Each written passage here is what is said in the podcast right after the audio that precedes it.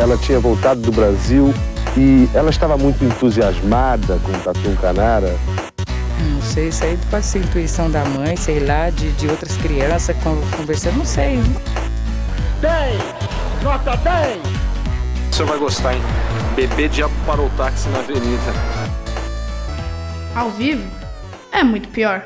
Eu sou a Camila Kintzel. E eu, Danilo Corsi. Hoje nós vamos ter um episódio diferente. Eu vou contar alguns casos de santo de cemitério, ou seja, gente que morreu de forma trágica ou não e virou objeto de adoração do povo, tendo suas tumbas virado até lugar de peregrinação, mesmo sem serem canonizados oficialmente. São aqueles túmulos que todos os anos recebem um monte de visitas e também às vezes nos agradecimentos pelos milagres alcançados. Acho que todo mundo já viu aqueles que têm uns membros de cera, umas pernas em tamanho natural, brinquedo, flor e carta. Eu escolhi cinco histórias para contar. Mas antes vamos dar uma passadinha nos recados dos nossos patrocinadores. O primeiro deles é o siteguy.dev. Se você quer criar um novo site ou aplicativo, ou mesmo desenvolver um e-commerce, fale com o siteguy.dev. Eles são super ponta firme, resolvem o dia a dia do nosso site com o maior cuidado e ainda, se falar que veio daqui, ganha um descontinho. E Danilo, que vinho o Drinco separou pra gente hoje bebericar? O vinho de hoje é o Santonino Chianti DOCG 2019, um vinho tinto italiano da região da Toscana, feito com várias uvas e que está em oferta no Drinco por apenas R$ 69,90, ou seja, menos de 70 reais, e você se delicia com esse tinto italiano especial. A gente curte bem. Brinde história? Tchim, tchim. Tchim, tchim. A igreja abriu o processo de beatificação de Antônio da Rocha Marmo. O primeiro passo para tornar santo o garoto morto no começo do século passado. Vamos lá, vou começar com um santo popular super conhecido em São Paulo, o menino Antoninho da Rocha Marmo. Antoninho nasceu em casa no dia 18 de outubro de 1918, no Bom Retiro, em São Paulo, filho do delegado de polícia Panfilo Marmo e da dona de casa Maria Isabel da Rocha Marmo. A família era absolutamente religiosa e parece que Antoninho se pegou à religião de uma forma também bem aguerrida. Tanto que ainda menino ele ficava rezando missas no quintal de casa e o povo dizia que muitas vezes as dele, eram, as dele eram melhor que as oficiais. Nossa, que moleque chato. Ele era querido por todos. Por todos. Vixe, eu achei chato pra caralho. Ele era querido por todos. Tanto que o bispo de São Paulo chegou a doar para Antoninho um tipo de altarzinho portátil e mais alguns cálices e outras coisas, incentivando os cultos no quintal. E aí, Danilo, você tinha algum amigo que te chamava para brincar e você Nossa, chegava eu lá, era embora uma na hora. mini missa? Sem chance, cara. tipo, na mini missa do menino. Nunca você não teve nenhum amigo Antoninho que te chamou para rezar uma missa para não, você no ainda bem. quintal. Entendi. Além de um carola mirim, Antoninho também tinha o dom de predizer o futuro, incluindo a sua própria morte. Um dia ele foi à igreja e, na hora da comunhão, abraçou o padre Olegário da Silva Barata aos prantos, dizendo que morreria no dia do aniversário do pároco, no dia 21 de dezembro. Eu ia ficar com medo se eu fosse É, esse que padre. tá louco. Vou morrer no dia do seu aniversário. Vou morrer no dia do seu aniversário. Mas e assim foi. O Antoninho nasceu no ano da gripe. Ele teve a gripe, né? A famosa gripe espanhola, que a gente já tem um episódio aqui. E também sarampo ainda em ter idade. Ou seja, ele também era uma criança doente. Mas foi a tuberculose que definitivamente matou o menino aos 12 anos, em 1930. O menino teve tudo também, né? É, Sarampo, gripe enfim. espanhola e Difícil tuberculose. sobreviver a isso tudo, né? Assim. Tem uma história de que ele, antes de morrer, ainda teve uma última missa rezada em seu próprio quarto e que, para provar que ia ficar perto de Deus, convenceu a mãe com um passarinho. A história é que ele estava na cama, já sabia que ia morrer e ouviu um passarinho da janela. A mãe estava tristíssima, vendo que o menino não tinha muito tempo de vida. Então ele falou para a mãe: Se aquele passarinho pousar no meu dedo, você acredita que isso é vontade de Deus? E ela disse sim. Então ele chamou o passarinho. O passarinho entrou voando no quarto e pousou no dedo do menino. Ó, Depois da morte de Antoninho, as predições se espalharam e ele acabou virando responsável por muitos milagres. Seu túmulo no cemitério da Consolação era um dos mais frequentados. Mas há alguns anos, o corpo de Antoninho foi migrado para São José dos Campos, em uma capela no hospital que leva o nome do menino. O processo de beatificação e canonização está no Vaticano. bom, vai passar, né? Você gostou da história do Antoninho? Eu já conhecia. Então tá. Você, você- nunca foi Do interior chamado. de São Paulo, é muito é conhecido. Entendi, mas você nunca foi chamado para rezar uma missa. Não, ainda bem que não. O próximo santo popular que eu vou contar é uma história da minha terra, né? A famosa Curitiba. A popular Santa Maria Bueno não é santa realmente, como nenhum desses, é só uma mulher que morreu de maneira brutal no centro da cidade no final do século XIX, mais especificamente em 1893. Aqui, egoístamente, eu fui procurar porque lembrei que sempre se falava do túmulo da Maria Bueno, né? Eu não tinha ideia de quem era, achei que era bom pesquisar para esse episódio.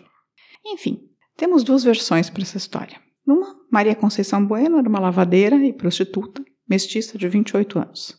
Ela tinha um amante chamado Diniz. Nessa versão, Diniz pede que ela não vá ao bordel aquela noite. Maria se nega e diz que vai de qualquer maneira. Então Diniz pega uma faca e a degola, quase arrancando a cabeça do pescoço, também quase arrancando as mãos. E no lugar da sua morte, hoje no início da Rua Vicente Machado, que por sinal é a rua em que eu nasci, é, colocaram uma cruz. Ao lado dessa cruz brotou uma rosa vermelha, o que foi tido como um símbolo da pureza de Maria e o início das peregrinações e dos milagres. Olha, Maria dos Milagres. Hum? Maria dos Milagres. Na versão dos devotos de hoje, que foi muito inspirada num texto psicografado por um médium, basicamente, teoricamente, a, Mi, a Maria, né, narrou a história da vida dela para o médium. Maria era uma de sete filhas de uma família de Morretes, litoral, depois mudou para a cidade. Nessa história, ela foi a uma festa, quando uma viúva para quem trabalhava a mandou chamar. Então, ela atra atravessa um matagal na região, né, porque que era a região da Vicente Machado hoje, e lá ela encontra Diniz, que não era seu namorado nessa versão, e tenta estuprá-la e a mata. Nessa história, Diniz é absolvido, porém, durante a Revolução Federalista, ele é acusado de latrocínio, condenado à morte e o quê? Degolado. Diz esse ser o primeiro milagre da, da Maria Bueno. Existe... Milagre da vingança? O milagre da vingança, porque ele morreu a, da mesma maneira que ela tinha morrido. Existe um historiador que chegou a ir ao Arquivo Nacional no Rio né, e pesquisar a, a vida de Maria Bueno e diz que ela nunca foi prostituta, ela era lavadeira. Ela nasceu escrava e depois ficou livre. A história real é bem menos divertida, né? Sim, ela foi morta. Ninguém sabe se ela morreu por um amante ou se foi por um, uma tentativa de estupro, mas até a década de 1960 existia uma capela no lugar de sua morte. Depois foi construído um túmulo para Maria Bueno no cemitério municipal de Curitiba, onde até hoje é o maior local de devoção da cidade. Com o tempo, as representações de Maria Bueno, que era uma ex-escrava, virou uma pessoa muito, muito branca de cabelos negros. Whitewashing. Sim. Gostou da Maria Bueno? Interessante. Por terceira história, eu vou contar uma que a Elenária Stein pediu. E o mais curioso é que essa história é de Porto Alegre e é praticamente a mesma de Curitiba. Inclusive, descobri que existe um padrão mundial em prostitutas serem alçadas à categoria de santa depois de mortes particularmente violentas. É como uma redenção que na cultura popular vira um tipo de entidade, sabe? Que ajuda com as injustiças e faz mediação entre os planos. A história de Porto Alegre é de Maria Francelina Trenes, que ficou conhecida como Maria Degolada. Já percebeu alguma relação com a é, história de Curitiba, né? Sim. Mas a coisa não para por aí. Maria Degolada viveu entre 1878 e 1899 em Porto Alegre. Morreu apenas seis anos depois de Maria Bueno. Ela era uma alemã que trabalhava como prostituta. Ela tinha namorado um também soldado, como Diniz, chamado Bruno Soares Bicudo. Conta a história que um dia os dois foram a um piquenique no Morro do Hospício com outros casais. Num determinado momento, eles se afastaram e o povo os viu discutindo. Depois viram Maria atacar Bruno com um pedaço de pau e depois com um pedaço de ferro, no que o policial tirou sua navalha e cortou o pescoço de Maria. Por conta da brutalidade do crime, uma capela foi erguida no local, e meio que automaticamente as pessoas começaram a pedir graças. Com as graças sendo concedidas, criou-se uma mística de que muitas noivas levam seus vestidos e buquês como oferecimento pedindo um casamento feliz. Uma coisa interessante é que Maria Degolada não atende pedido de policiais. Faz sentido, né? É. Eu achei curioso. É, curioso também é que, apesar do nome dela não ter Conceição, ela foi ligada à Virgem e muitas vezes é chamada de Maria da Conceição. Como quem? Maria da Conceição Bueno. Nesse caso, eu acho que as duas histórias se influenciaram. Eu acho que sim. Maneira. Provavelmente nesses processos de migração de um outro vai misturando as coisas, né? Sim. E essa história da, da Maria, que assim, eu contei rapidamente porque é basicamente a mesma história daquela Maria Bueno, né? Só Maria degolada. E aí eu vou contar a quarta história. Em quarto lugar, eu vou contar a lenda da mulher da capa preta de Maceió. Nesse caso, o túmulo é mais importante do que a pessoa, já que ela virou uma lenda urbana. Bem, vamos à história. Nos primeiros anos do século XX, um rapaz foi a um baile. Lá conheceu uma linda moça e passaram a noite toda juntos dançando. Perto da meia-noite, ela disse que precisava ir. Ele a acompanhou e deu sua capa preta para que ela não passasse frio, chovendo, sei lá. Tipo, 27 graus. em Maceió, né? Eu achei bem curioso isso. Enfim, eles foram andando e ela pediu para que ele parasse no cemitério, onde ela disse que ficaria. Mas com insistência dele, ela deu o endereço de sua casa para eles irem almoçar no dia seguinte, né? Uma coisa assim. No dia seguinte, ele foi ao endereço dado pela moça e tá, tá, tá. Não existia ninguém com aquele nome lá. A pessoa com esse nome havia morrido anos antes. O jovem então resolve ir ao cemitério, onde encontra sua capa sobre uma cruz em um túmulo. Quando olha, pá, pá, pá, é o túmulo da crush. Ó, A questão é que realmente existe no cemitério da Nossa Senhora da Piedade, no bairro do Prado, em Maceió, um túmulo que tem uma cruz em pedra e uma capa, também em pedra preta, esculpida sobre a cruz. É o túmulo de Carolina de Sampaio Marques, que morreu de tuberculose, com mais de 50 anos de idade. Os que tentam explicar o caso dizem que ela apareceu depois de morta, mas com a imagem da juventude, e que o problema é que ela tinha passado uma vida inteira muito solitária, pois tinha tuberculose e tinha medo de, nada, de nunca se casar. Então, teoricamente, ela morreu com 50 anos, sem nunca ter se casado, mas, uma velha solitária. mas aparecia em fantasma como uma mocinha de 20. O problema é que nada disso era verdade, pois apesar de não ter tido filhos, mas ter adotado vários, né, não ter tido filhos próprios, Carolina se casou e viveu muito bem. Pelo jeito, esse caso foi a arte do cemitério que fez com que a história fosse inventada. Entendi, mas as pessoas vão pere Vão peregrinar. peregrinar no túmulo dela da mulher da capa preta. Hum, interessante. Não é curioso? É um dos túmulos mais, mais visitados do cemitério. E por último, nós temos a história de Santa Etelvina de Manaus. Ela se chamava, na real, Etelvina da Alencar. E tinha nascido no Ceará, mas se mudou para Manaus no final do século XIX. Você reparou que todas essas histórias são bem no final do século XIX, começo do século é XX. mais fácil né? de passar, como não tinha registro, né? Fica mais fácil de tornar lenda, né? É, a mais longa, a mais tarde foi a de Antonino Marmo, de Antoninho Marmo, que era de 1930, assim, quando ele morreu, né? Bem, ela morava com sua mãe viúva e três irmãs e trabalhava, né, lavrando a terra na colônia Campos Salles. Com 17 anos, conheceu o colono José e começaram a namorar. Porém, não muito tempo depois, Etelvina fala a José que decidiu que não quer se casar com ele. Ele fica inconformado e fica ainda mais inconformado quando descobre que Etelvina tem mais três namorados: Eita! Estevam, Henrique e Antônio.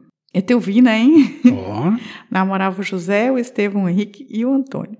Então ele decide matar todo mundo. E assim faz, com uma carabina e muita muni- munição. José foi até a colônia onde Etelvina morava e atirou em Estevão. Correu após o primeiro tiro, mas não resistiu após receber mais tiros. Em seguida, ele entra numa luta com José, né? Mas o- ainda assim consegue um espaço e mata com um tiro. E aí falta um. E ele encontra o Antônio dormindo próximo a uma árvore, que foi o mais fácil dos três, matou também o Antônio. ah, Não contente, ele precisa acabar com a desgraceira. Então José vai à casa de Atelvina, que tenta fugir, mas é alcançada. José leva para uma, dentro de uma mata fechada, que ficava nas proximidades do local, né? Pois Manaus, imagina Manaus no final do século XIX, e, e é, estupra e mata Etelvina, isso em 1901. É uma mata bem fechada, né? O corpo da moça só foi encontrado cinco dias depois. Nos relatos, estava totalmente preservado, o que fez com que a população começasse a considerá-la milagreira. Hoje ela tem uma capela em Manaus e costuma atender pedidos de estudante, talvez por ter morrido jovem, né, aos 17 anos. E essas foram as cinco histórias que eu ia contar hoje. Além dessas cinco, posso dizer que já citamos túmulos que recebem muita gente em outros episódios. Além dos óbvios cantores e cantoras, né, como Elise, Belchior e Clara Nunes, temos também o caso da menina sem nome, no Recife, no episódio de Lendas Urbanas, e temos também as 13 almas do Joelma, no episódio do incêndio do Joelma. E também a Maria Féia, no crime da mala, que virou um túmulo também de peregrinação. E aí, Danilo, curtiu as histórias? são, são sempre legais essas histórias assim, meio lenda, meio não sabe o que que é. Do Antoninho eu já, já conhecia a história. E as outras, assim, basicamente a história de mulher sendo assassinada, né? É, três delas são mulheres sendo assassinadas, né? A outra não, porque ela morreu de tuberculose. É verdade, a, Marilene. a, Carolina. a questão é que eles fizeram uma, uma arte para o cemitério que, na verdade, virou. As pessoas inventaram uma história em cima da arte, assim. Entendi. Mas as outras três são mulheres, basicamente, mulheres assassinadas. Feminicídios. Ah, é, essas histórias são, são todas ali do século XIX, século, comecinho do século XX, né? Então tem bastante boato ali, né? Eu achei bastante curiosa que a história da Maria Bueno e a história da Maria Degolado são praticamente a mesma. É, acho que é só importação né, de um lugar para outro. E que. Mas são duas pessoas mesmo, porque existe o túmulo, né? e tal. Sim, mas a história contada é, muito similar, né? Em cima. E eu achei curiosa essa história da Teovina, que é tipo uma mulher que tem quatro namorados. Também, achei essa engraçada também. É, em 1900, tipo, em 1901. Pouco mulher- usual, né? Pouquíssimo usual, enfim, mas eu curti a história da, Santa Teovina. É, é tipo, é a, pa- a padroeira do Tinder, né? É, são, são Tinder, né? Santa Tinder. E é isso. É, vamos dar uma pausa e os recadinhos? Bora lá. Entre os porto-alegrenses é difícil quem ainda não tenha ouvido falar da mulher ensanguentada ou a loira do espelho. Uma das lendas mais conhecidas do Rio Grande do Sul, ela diz que em frente ao espelho do banheiro se deve chamar três vezes por Maria Degolada e ela aparece. Bem, Danilo, e quem quiser mandar um recadinho pra gente, faz como? Pode entrar no, no nosso site, muitopior.com.br, deixar um recadinho nos episódios. Pode mandar um e-mail pra gente no contato arroba muitopior.com.br ou procurar a gente nas redes sociais que a gente tem o Facebook, Twitter e o Instagram. E também pode deixar um recadinho lá no nosso canal do YouTube. Aí pode ativar o sininho, deixar um joinha, aquelas coisas tudo. Olha, pode também deixar, indicar o podcast pros amigos, também Isso pode. Manda lá no zap. É, pode fazer um story bonito com a gente, como fizeram essa semana. Então é isso. É, bem, os recadinhos. A Andréa Cubas mandou um recadinho sobre o confisco da poupança, que ela lembra claramente da época da inflação. E quando o governo lançou a nota de 200 reais, ela se sentiu de longe o que o merderê estava por vir. O Brasil ainda bem anos 90. Remake de Pantanal, inflação absurda, caos no país, presidente filho da puta. Bem isso. É, eu falei que também nos anos 80 não estava muito diferente também, né? Desde os anos 60, né? Porque tem uma milicada. Enfim, Botou milico, estraga tudo. é. Aquele cara que aprendeu a odiar os militares com a gente vai, É. ser mais esforçado agora. É, o Rafael Filósofo escreveu. Legal, Legal, legal. legal. O Ricardo Cravo nos mandou um e-mail no. Na verdade, acho que veio como comentário no canal, no episódio do Confisco da Poupança. Ele falou que trouxe lembranças horríveis pra ele. E ele deu uma indicação pra galera que não tem ideia do desespero e da insegurança que aconteceu. Ele recomenda a série Years and Years. É.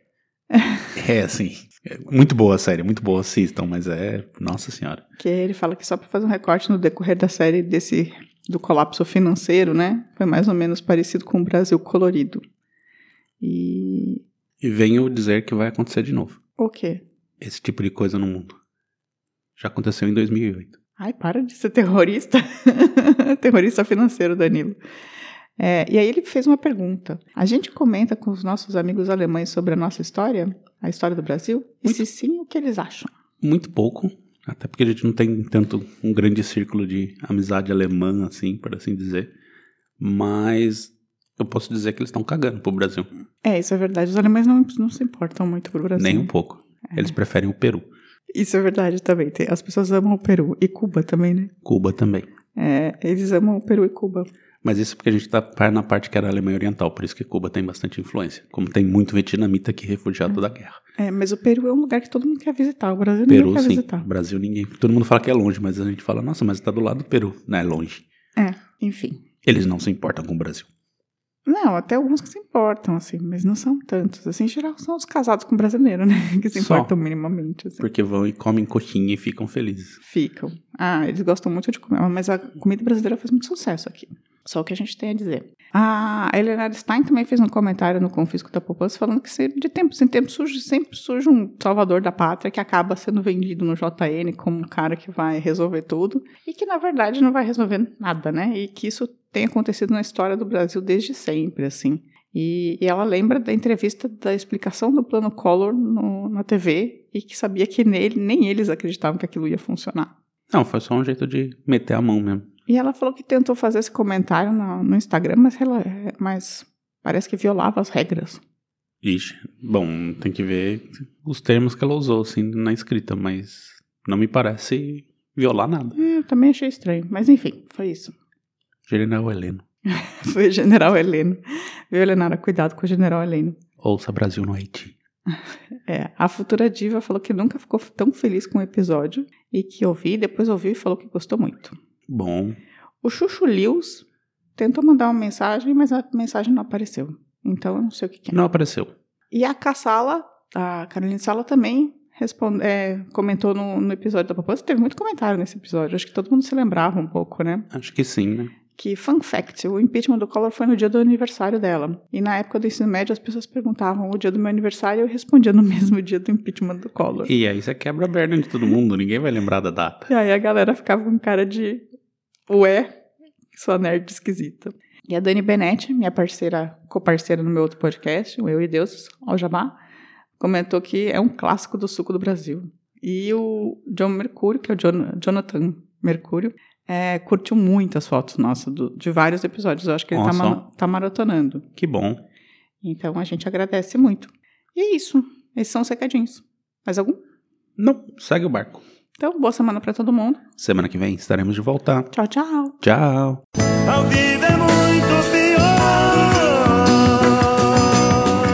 Esse episódio é um oferecimento de trinco.com.br e siteguy.dev.